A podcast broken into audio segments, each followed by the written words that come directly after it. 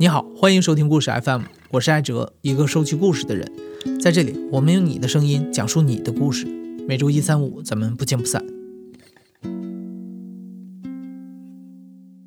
那段时间有一个网红不是家暴嘛，然后办公室同事嘛就都在聊这些嘛，他们就开玩笑的有一句问我：“你身边有这样子事情发生过吗？”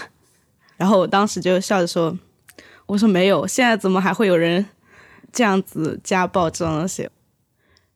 好像胡言乱语的说了一大堆。”然后立马就扯到另一个同事那里，因为因因为有一个同事说他们小时候村里面有人。家暴嘛，但突然之间坐下来之后，就发现我为什么要说这么多？为什么要解释这么多？好像好像挺心虚的。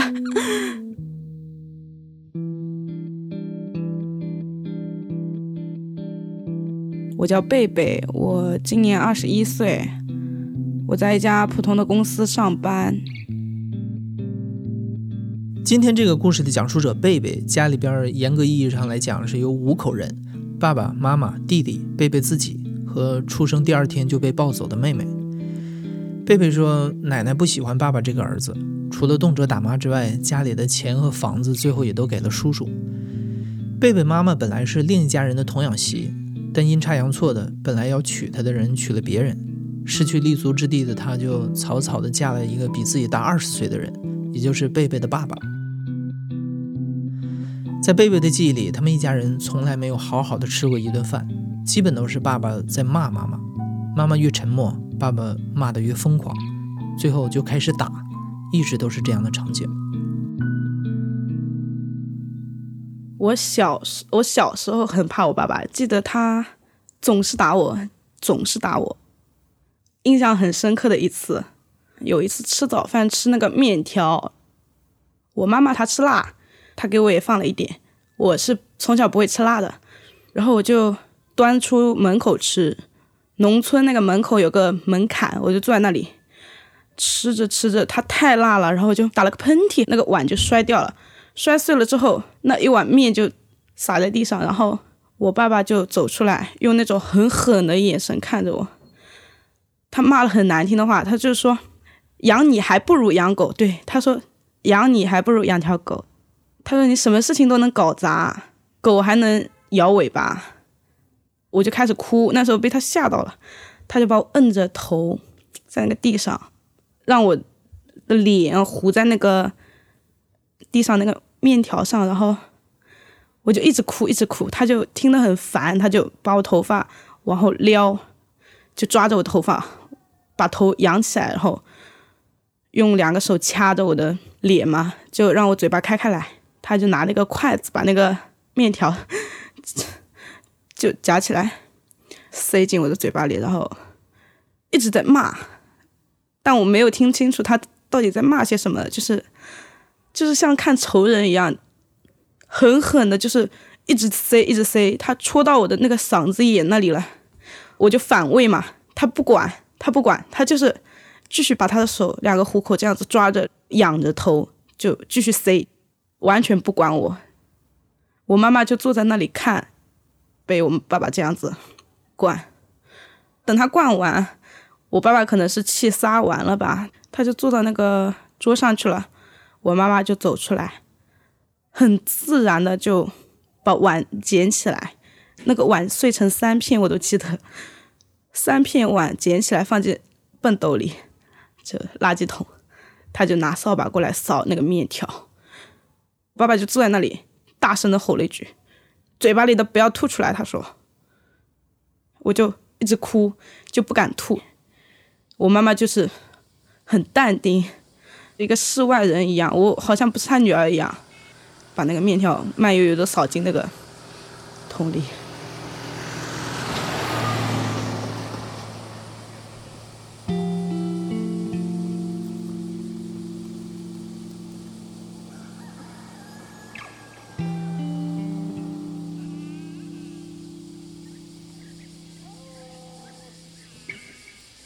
那时候村里那种小卖部，就是那种很随便的嘛，东西放在外面，然后也不会管你。然后我偷了两颗棒棒糖，现在还有卖的五毛钱一一根的那种，就偷了两根糖回家吃，给我给了我弟弟一根，然后呢被那个公公看到了，公公就告诉我爸爸，说你女儿偷了我两颗糖，然后我爸爸虽然那时候说了他两句，他说两颗糖吗？你还来说什么啊？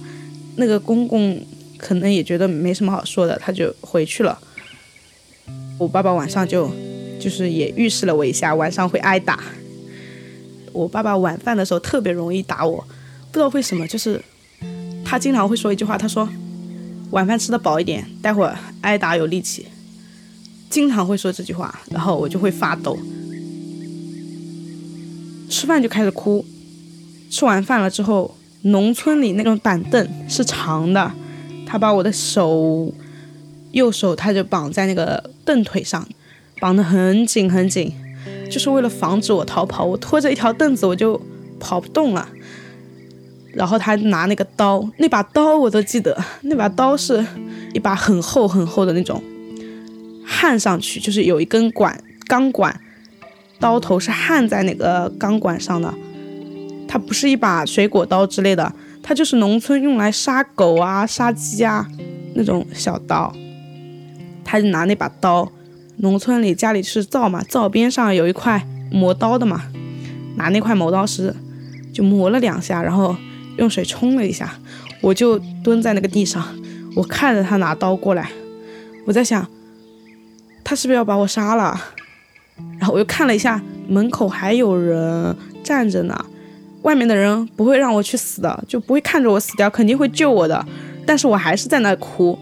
是那种撕心裂肺，能哭多大声我就哭多大声，身体就在地上就一直在扭啊扭啊，就试图这样挣脱那个手，但是他绑在绑凳上，我跑也跑不动。然后我爸爸就过来了，他就走过去，把那条板凳拉到那个家里最里面。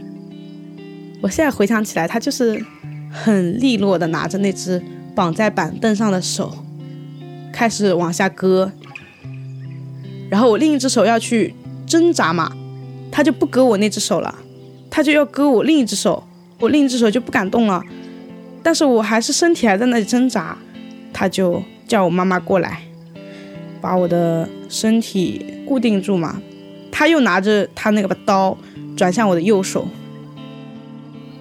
就那时候真的完全没有尊严，就一直一直哭，一直求饶，嘴巴里一直在说，爸爸我错了，我会改的。你打我吧，怎样怎样？这种话我真的好小的那时候，我怎么会想到这么多求饶的话？他真的是就很慢慢的往我的手指头割下去，我的右手的无名指割下去之后，那个血滴得很快，就跟水龙头还没拧紧一样，啪嗒啪嗒啪嗒啪嗒就一直滴，就没有断过。因为那个地方他背着光，没有看太清楚，然后他挪了一下，继续割。我无名指指头割了二分之一的样子，外面的人就一直在劝嘛，一直在拉他嘛，他就站起来了，他站起来去洗刀，然后我那些邻居什么的嘛就冲进来的，他们就把我的手嘛解开来，邻居的老奶奶就把我拉去用创口贴贴，创口贴都止不住那个血，他就拿那个棉花。就一直在处理我的伤口嘛。后来我不知道我是怎么上去睡觉的，可能是被老奶奶拉上去睡觉的。我那时候我不知道我爸爸妈妈有没有睡着，我也不知道我弟弟在干嘛，躺在我边上，就脑子里就只有一个疼，就一直在哭嘛，哭不动了就一直在抽烟嘛，躺着就是疼，然后一边一抽一抽的就感觉疼。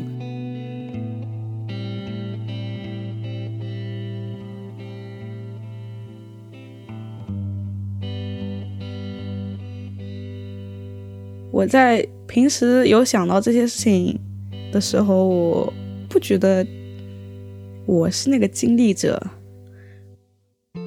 我会觉得我自己是一个旁观者就是是发生了一件这样的事情但我是看到的我不是经历到的。但是啊只是看一下自己的手这个疤原来原来真的还是我自己。就是这事情确确实实是发生在你自己身上的。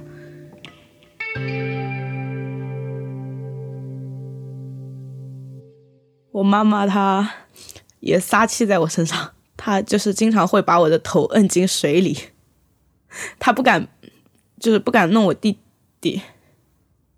我弟弟在我家地位挺高的，就是高于我跟我妈妈，基本上我妈妈也不能欺负我弟弟。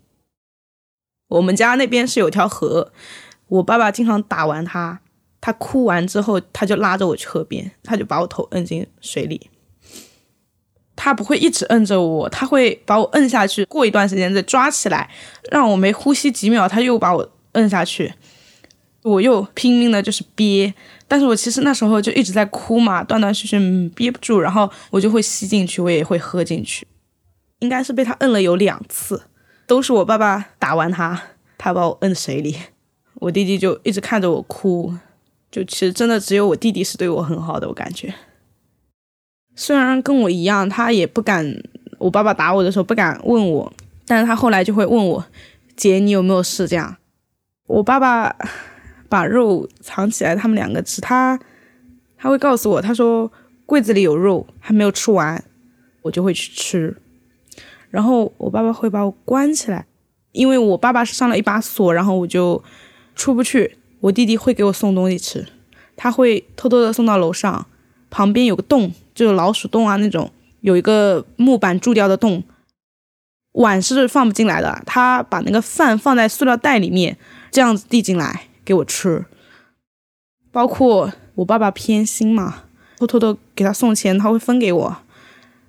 就我小学的时候有一个特别有意思的事情，小学上学的时候是住宿嘛，我跟我弟弟一起住宿，每个人生活费是二十五块钱一个礼拜。之后有一次。星期三的时候，我弟弟他到我教室门口来，给了我十块钱。他说：“爸爸下来了，偷偷的给了我二十块钱。他说不让我告诉你，但是我去小店找开来，换成了两张十块。他说你一张我一张。我那时候就是很偏执，不知道为什么，就是两张钱都给他抢过来。我说都是我的，你不要用。”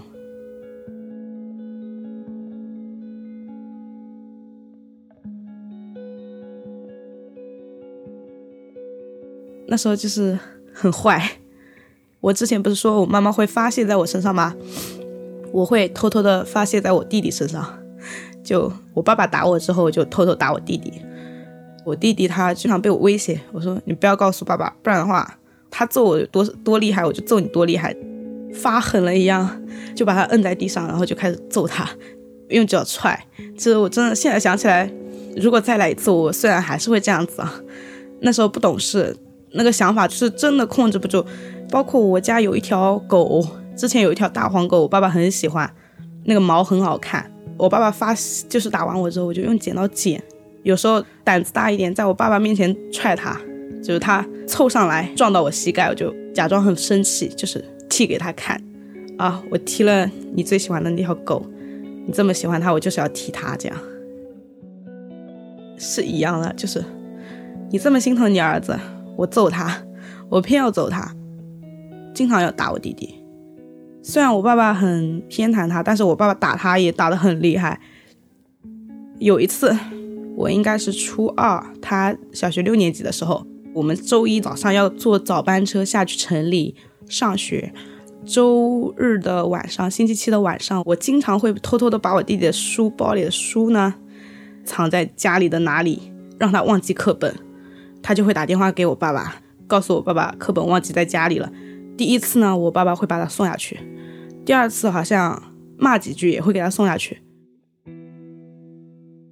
第三次，他说：“你自己上来拿，你请假跟老师说请假，我打电话给老师。”然后弟弟上去之后，他就拿一个绳子，就那种尼龙绳，绕起来很细。他真的准备很充分，他。我们家天花板是那个木板，他钉了钉子，然后挂那种篮子嘛，就是储藏食物，怕老鼠拿那种，他就拿一个挑一个很牢的钉子，拿那个绳子从上面就是挂下来，把我弟弟的手背着绑在上面。然后我那天晚上放学，是邻居打电话给我的，他说你请假回来看一下。我那天回家的时候，他我就进去的时候看到我弟。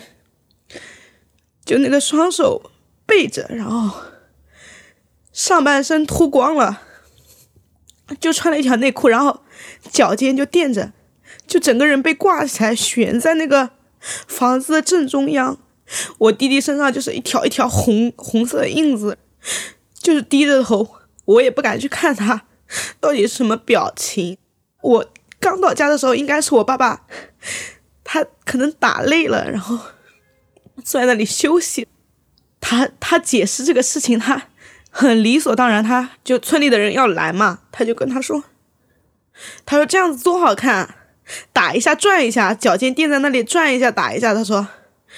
他多好看，我不敢说话，因为我怕我爸爸打我，又不敢去给我弟弟把绳子解下来，我就站在那里看我弟弟，看了两眼，我就转身就走出去，走到河边我就开始哭。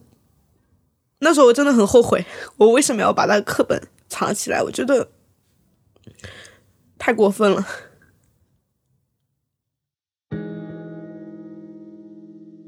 爸爸打妈妈。妈妈打姐姐，姐姐打弟弟，家暴的轮子就这样转动起来。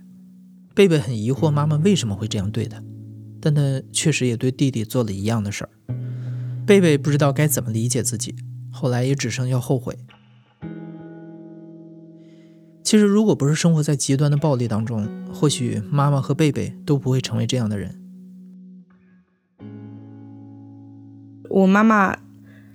只要不要跟我爸爸待在一起，她就是一个很好的母亲。就是平常的细节，我会真的感觉到我妈妈对我跟我弟弟是真的还行的，就是就真的像妈妈一样给我们买油炸食品吃，买小蛋糕啊，这样。就我妈妈真的是一个很慈爱的母亲的那个，在只要我爸爸不在的时候，他走的那一年。事情真的很多，那年就是大地震，毒奶粉，然后就是我妈妈走，就不是个好年，就给我感觉就是那一年就不应该发生什么好事情。那年快结束的时候，我妈妈干干净净的打扫了家里。农历的二十七那天早上很早，天都没有亮，就是。我被他吵醒了，他在整理行李，拿他那个陪嫁过来的那个小红皮箱，他就放在床尾，在整理衣服，一件一件叠。我睁开眼睛就问他：“妈妈，你要去干什么？为什么要整理东西？”他跟我说：“他说妈妈要下去给你买蛋糕，因为第二天就是我的生日，我的生日是农历的十二月二十八，因为离过年。”只有两天了，因为我跟我弟弟生日差了二十天才，他是农历的十二月初八，一般都是我弟弟的生日有蛋糕，一家人吃一顿饭。平时我是不过生日的，但是那天他我妈妈就说给我买蛋糕吃，然后我很开心很开心，就是这样子睡着，歪着头就立马睡过去了。他就在那里整理衣服，但是他他骗了我嘛。他就是要走了。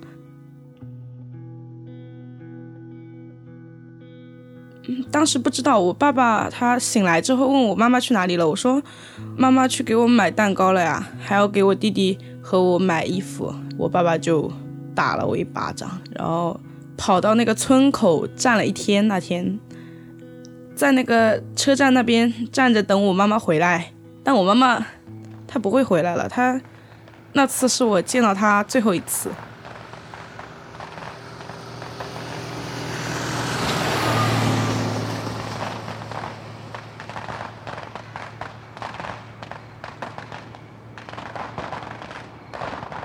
就我妈妈离开了之后，就是每一年大年夜的三十夜吃晚饭，我爸爸他都会说：“今天晚上年夜饭多吃一点。”农村话有一个词语“单丢”，意思就是单挑，一个一个收拾。他就会这样子说。每一年的过年，每一年的三十夜，人家都是开开心心，他就门也不关就开始揍。听完贝贝遭受的虐待，你或许会问，他有没有向外界寻求过帮助？其实他尝试过不少脱离这种生活的方式。很小的时候，他们会劝，就我爸爸打我，有一次打的很狠嘛。我有个婆婆，她就是会把我带回家睡觉，让我跟她睡。但是后来慢慢的次数就越来越多，越来越多。婆婆刚开始会把我带回家睡觉，后来就会劝，就会拉着我爸爸。再后来，她就会看着我说两句，她就会转身就走了。她事后会劝我，她说以后小心点做事情，然后或者是说话注意点，怎样嘛，让我自己改改自己。很多人都是这样子。我爸爸会吼他们嘛，会说这是家事，我打我自己女儿有什么错？就开始骂嘛。慢慢的，他们可能也觉得习惯了，就是觉得很正常，就不会再来管我。大家都变得很冷漠。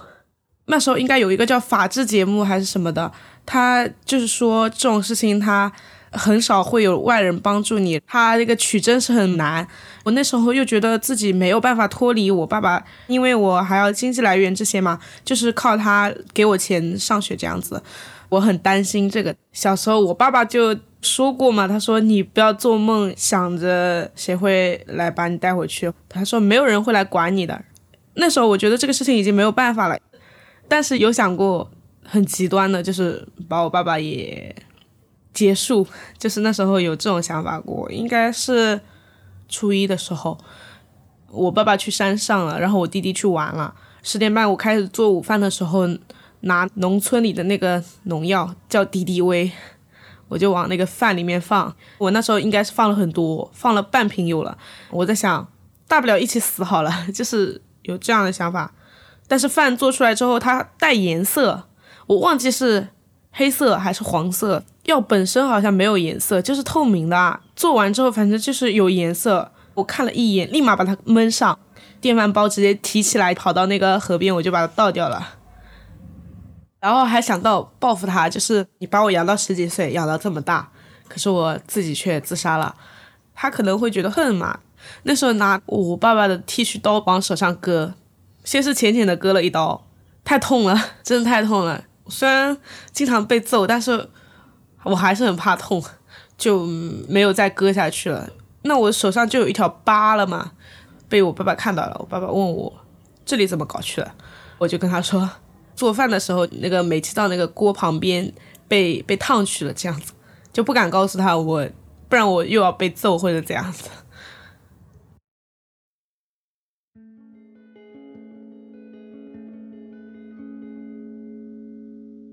初中毕业之后，就我爸爸让我不要回家，把我鞋子什么的扔出来，拿着行李箱收拾好，我就真的走了。我们家乡下嘛，到城里是四十公里的路，我走下来的，从晚上九点钟走到了凌晨的两点钟，走到城里，后来就自己找工作。此后的五年里，贝贝和家里很少联系，逢年过节他会给弟弟买零食、发红包，但弟弟不太跟他说话。贝贝不知道自己离开之后弟弟过得好不好，他也刻意不去问。我有一次特别感性的一次，就是喝多了，然后回家的时候，我自己回的家，晕乎乎的嘛，整个人直接往床上一躺，然后我就开始打电话给他，忘记掉那是星期几了，我不知道他是在学校里还是在家里，他接了，问他我说你从小到大有没有怨过我？然后我说，呃，你会不会很恨？就是会跟我一样很恨。然后就哭了嘛，他就不说话，他就是接了电话的时候叫了一声姐，然后就我问他，他就没有说过话，就一次一句话都没有说，然后我就一直在说嘛，就一直哭，一直打电话。后来电话怎么挂的我都不知道，就是睡着了嘛。然后第二天醒来，然后我跟我弟弟就也没有联系，也没有发微信问他，嗯，前一天我说了什么这样子。就还是跟平常一样这样子，就就很久也没有联系这样。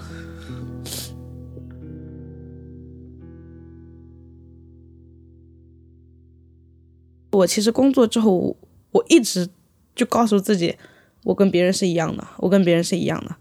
但是细小的事情一发生，比如说同事，嗯，中秋节、元旦节，我说我们中秋节一起去吃个什么什么，不行，中秋节一定要在家里，你为什么不回家？我说，我说我家太远了，我懒得上去，这样子 就会羡慕，很羡慕，特别是过年大年三十那天，我住的这片是新城区，就是很冷清，嗯，晚上起来饿了，想去买个东西吃，街上一片店全部都是关门的。打车有时候也打不到，就是要自己走过去，走很远很远的地方嘛。它路边才会有摊子，还很贵，很难吃。自己就裹着个睡衣，裹着个大棉袄，就在那里吃。大家都朋友圈就刷下去，都是那种很温馨的。那时候会觉得，哎，自己好惨啊，像一只弱鸡，坐在冷风中吃年夜饭这样。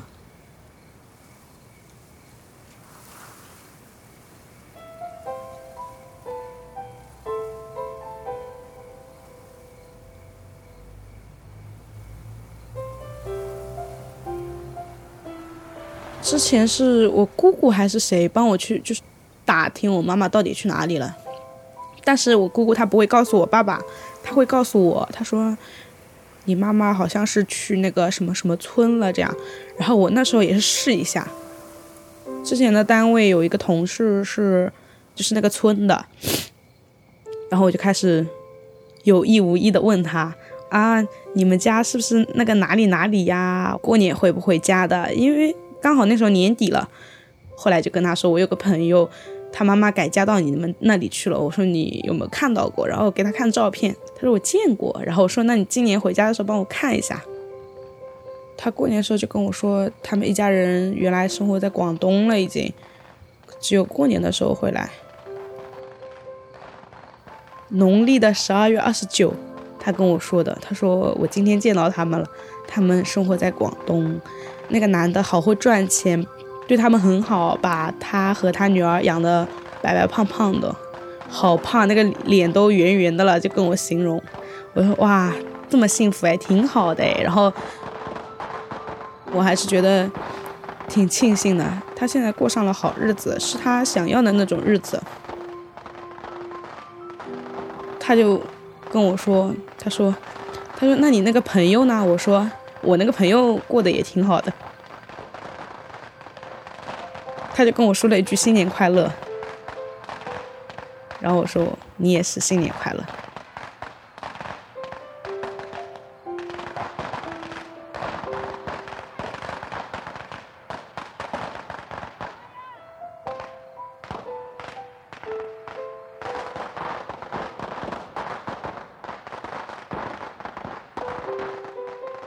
你现在正在收听的是《亲历者自述》的声音节目故事 FM，我是主播艾哲。本期节目由林峰制作，声音设计彭涵。感谢你的收听，咱们下期再见。